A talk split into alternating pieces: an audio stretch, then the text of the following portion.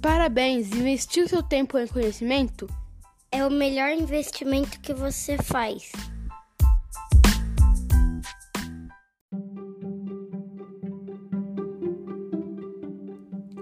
Sejam muito bem-vindos a mais um Chave da Jornada, lá do Instagram, arroba Chaves da Jornada. Quero te convidar a você seguir o nosso Instagram, acompanhar nosso conteúdo que nós postamos lá diariamente, muita coisa que vai te gerar conhecimento, crescimento também, vídeos curtos, vídeos importantes, chaves legais que dá para você se alimentar de conteúdo bom todo dia. Então segue lá. Se você quer acompanhar também as minhas redes sociais, é o arroba soudiegohluz. Sou Diego lá no Instagram. É, te agradeço por seguir também o nosso podcast aqui no Spotify. Aqui no Spotify você pode seguir também o nosso podcast, pode comentar aí embaixo o que você achou do, episódio, né? E, e acompanhando sempre os nossos conteúdos aqui na plataforma. Bom, eu vou trazer hoje para vocês a história da Netflix. Eu tinha prometido aqui trazer para vocês e estou trazendo a história das marcas, das empresas, enfim. E a história da Netflix começou em 1997. Talvez, não sei se eu vou falar corretamente aqui, né? Mas quando Red Hastings, um empreendedor e engenheiro de software, teve a ideia de criar um serviço de aluguel de DVDs online.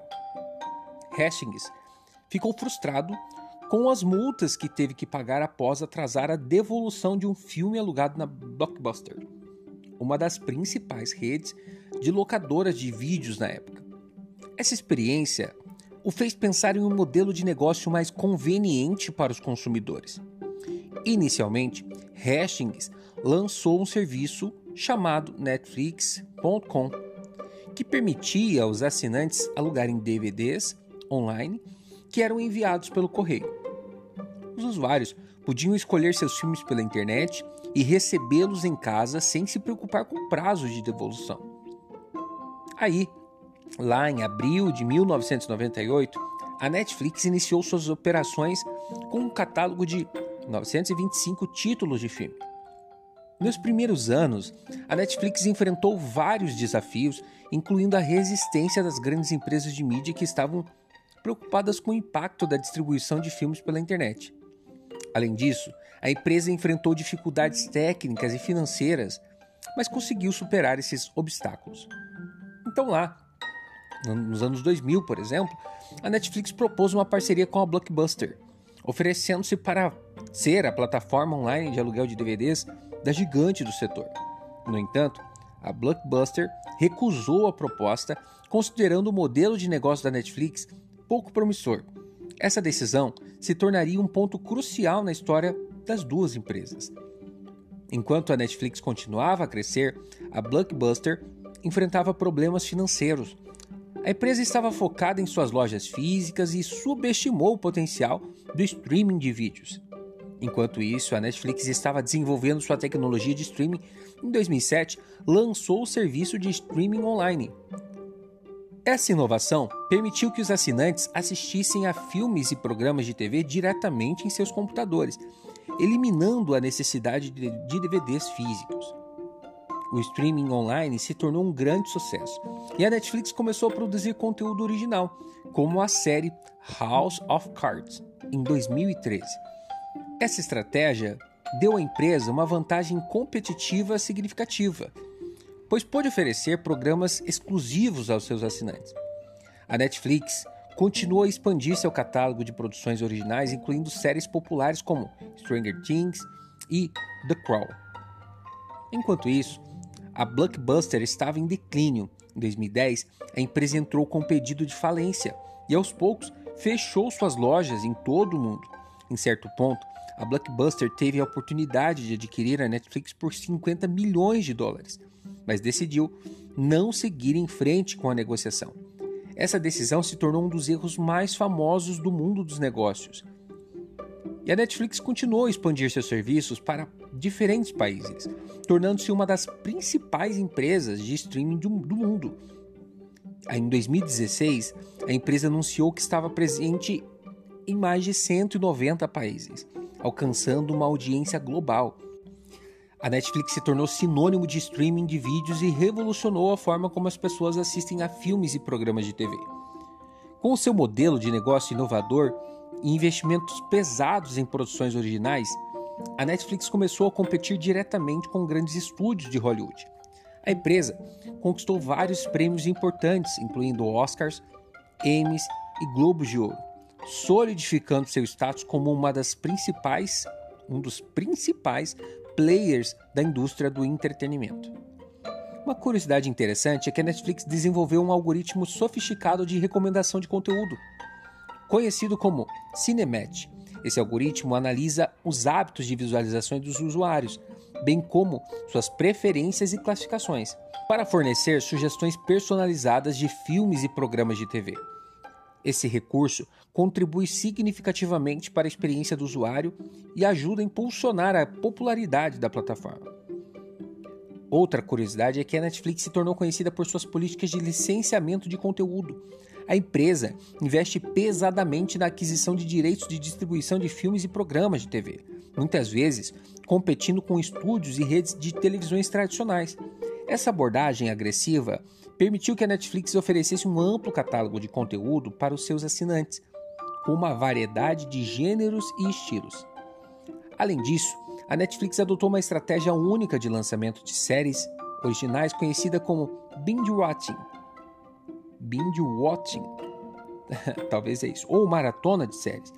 Em vez de lançar episódios semanalmente, a Netflix disponibiliza temporadas completas de suas séries de uma só vez, permitindo que os assinantes assistam a todos os episódios em sequência. Essa abordagem revolucionou a forma como as pessoas consomem séries e contribuiu para o fenômeno do binge watching. Em resumo, a Netflix começou como um serviço de aluguel de DVDs online, mas evoluiu para se tornar uma potência global de streaming de vídeos. A empresa superou obstáculos como a recusa da Blockbuster em uma parceria e a resistência da indústria do entretenimento para se tornar uma líder do mercado com sua abordagem inovadora, produções originais de qualidade e uma base de assinantes em constante crescimento, a Netflix continua a moldar o futuro do entretenimento. Bom, algumas partes desse, dessa gravação talvez não saiam com aquela gravação profissional que você está acostumado, porque eu faço poucos cortes. Tive que fazer um pouco, mais, um pouco mais de cortes nesse vídeo, nesse, nessa gravação, porque realmente hoje de manhã Tá um pouco complicado para mim falar. Uh, bastante barulho em volta, enfim. É... Mas bem, como diz a frase do Cortella, né, a gente faz o nosso melhor na condição que nós temos hoje, para que quando tiver condições melhores, a gente faça melhor ainda. Se você quer fazer algo, se você sonha fazer um podcast sobre determinado assunto, faça, simplesmente faça. Baixa aí o aplicativo Anchor, é um aplicativo para gravar o teu, o teu podcast baixa o aplicativo Anchor da, do Spotify no teu celular e grava mesmo assim, só com o seu fone de ouvido. É assim que eu tô gravando. Já tive meu estúdiozinho, já tive meu microfone e, e eu tava com o meu projeto parado de, do, aqui no Spotify. Mas eu pensei, se eu não fizer agora, quando tiver um estúdio, quando tiver um microfone, sempre vai ter uma nova desculpa. Então eu estou tentando fazer com o que eu tenho hoje para que quando tiver condições melhores eu vou fazer melhor ainda. Né? Não tem desculpa para você começar a fazer algo de alguma forma. Um exemplo: ah, eu quero criar uma, uma hamburgueria, né? quero fazer uma hamburgueria, não tem condições de, de investir na minha hamburgueria. Você pode criar um, um perfil no Instagram, né? fazer um cursinho de Canva para fazer artes legais e dar dicas de culinária para pessoas, amigos teus, né?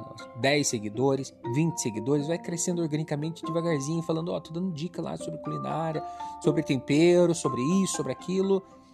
Dá para você começar na condição que você tem hoje, né? Fazendo com que essas pessoas vejam em você autoridade, né? Criando uma marca pessoal, para que lá na frente você fale, olha, gente, já fiz bastante conteúdo, agora tô lançando uma hamburgueria. Essas, essa galera que te seguia vai começar a te ver como uma autoridade, vai indicar para outras pessoas, falar, olha, já mexe, já, já, já, estuda isso faz algum tempo. Olha só que interessante. Então faça o teu melhor na condição que você tem hoje, para que quando você tiver condições melhores, fazer melhor ainda. Eu falei isso de forma surpresa, até, até porque me veio à mente para falar para você. Né? Não, não deixa para depois, que você pode começar a fazer hoje de forma singela. Coloca no papel o teu projeto, o teu plano e, e começa, começa hoje. Se quer, se tem mais dúvidas de como criar o teu canal aqui de, de podcast, o teu, o teu podcast, manda lá no Instagram para mim, no, no arroba ou manda para mim lá no Jornada Transformadora, né, no arroba Chaves da Jornada. Olha, eu queria criar um podcast sobre determinado assunto, o que, que você me, me dá de dica? É bem simples, eu vou te dar uma dica rápida lá e você vai começar a criar o teu podcast também, né? Por que não? Então, é... é isso. Até o próximo episódio e a gente se fala mais tarde. Ah, essas dicas que eu tô falando que eu vou dar lá no nosso Instagram, não, não vou cobrar nada por isso, tá? É só mesmo para te ajudar, dar aquele pontapé inicial naquele teu projeto. Um abraço e até mais.